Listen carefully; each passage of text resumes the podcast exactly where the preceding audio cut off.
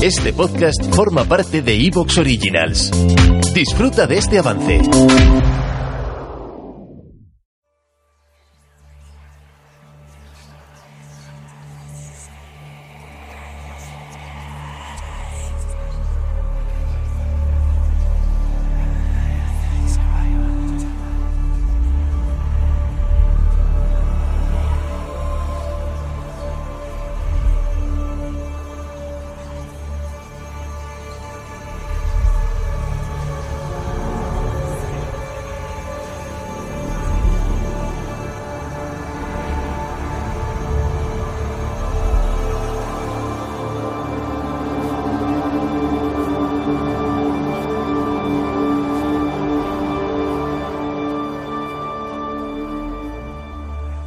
Hay un Dios en mis sueños que pide a gritos un siglo de silencio, a callar toda esa letanía de guerras santas y plegarias.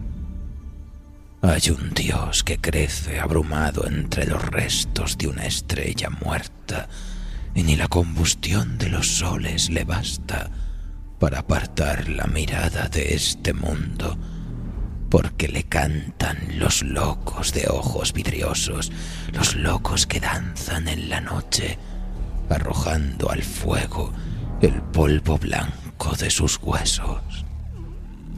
Y su soledad es tan inmensa como el tiempo, y está tan cansado de que le lloren de la sangre derramada en los templos, que pide a gritos que silencien su nombre para dormir por siempre en el vacío entre las estrellas.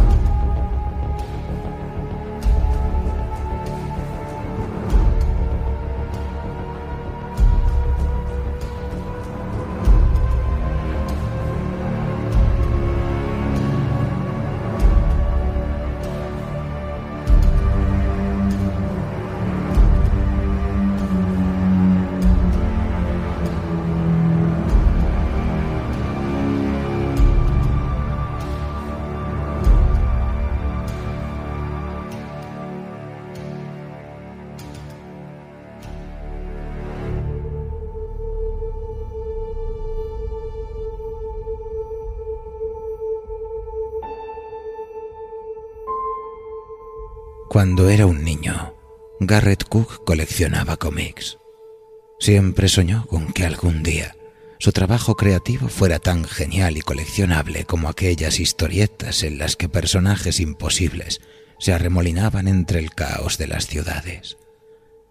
Y parece que el destino conspiró un día para que así fuera, y se sintió afortunado, porque sus libros se convirtieron en objeto de culto Garrett se describe como autor de terror, bizarro y neopalp, ganador del primer enfrentamiento anual bizarro definitivo.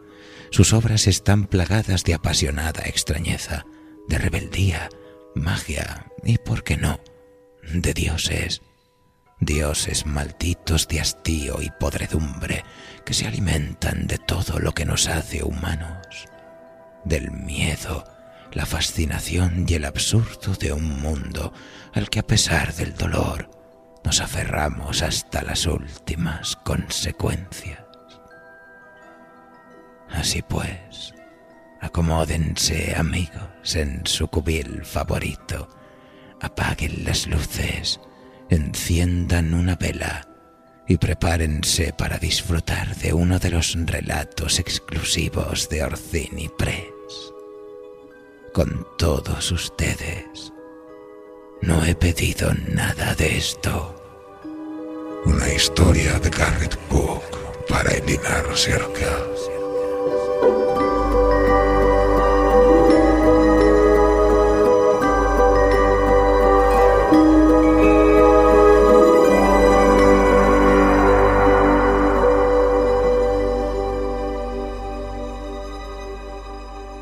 thank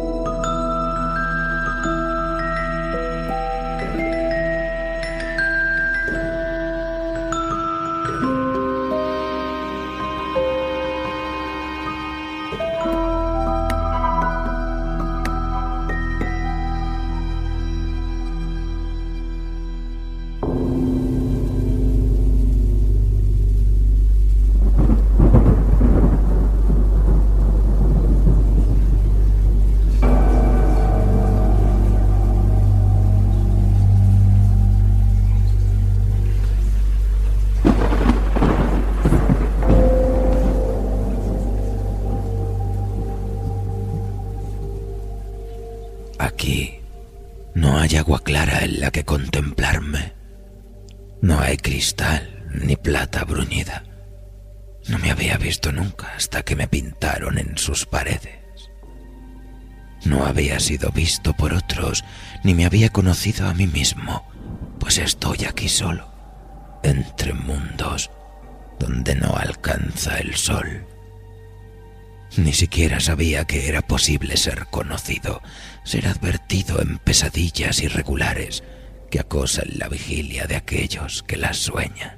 No había conocido el impacto de la conexión con otro ser o con otra mente.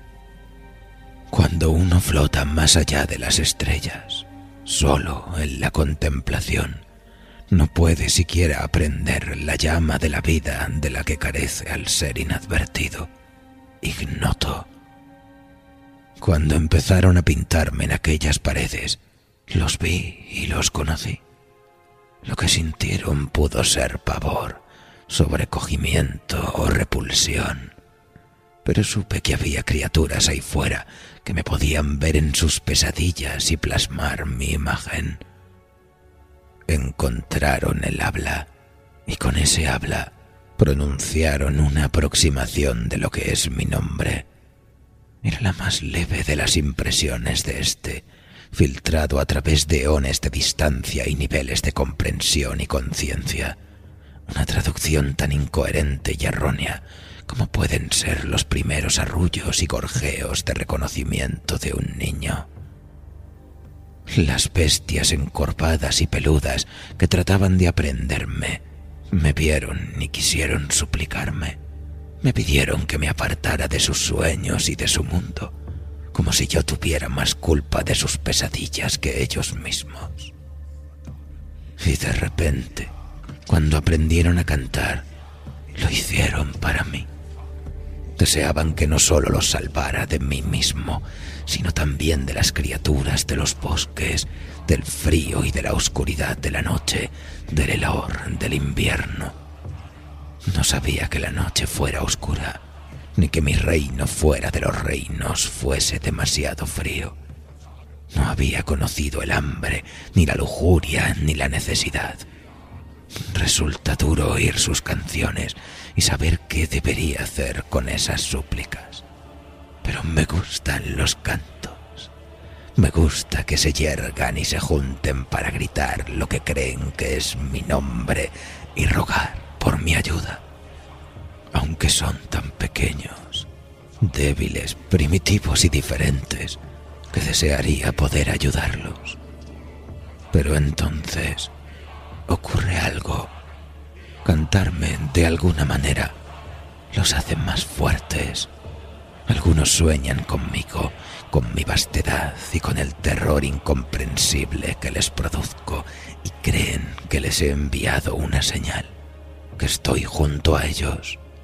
Les resulta difícil temer que simples bestias o tribus rivales los acechen en la noche cuando creen que me han apaciguado soy más terrible que cualquier cosa que puedan encontrar ahí fuera, porque a la vez han sobrevivido a mi terror y se han ganado mi protección. Les da menos miedo su propio mundo, aunque yo no he hecho más que existir en algún lugar más allá de la cortina negra y estrellada del cielo nocturno. Con estos recién descubiertos coraje y curiosidad intelectual, Puede que estos simios hagan. ¿Te está gustando lo que escuchas? Este podcast forma parte de Evox Originals y puedes escucharlo completo y gratis desde la aplicación de Evox. Instálala desde tu store y suscríbete a él para no perderte ningún episodio.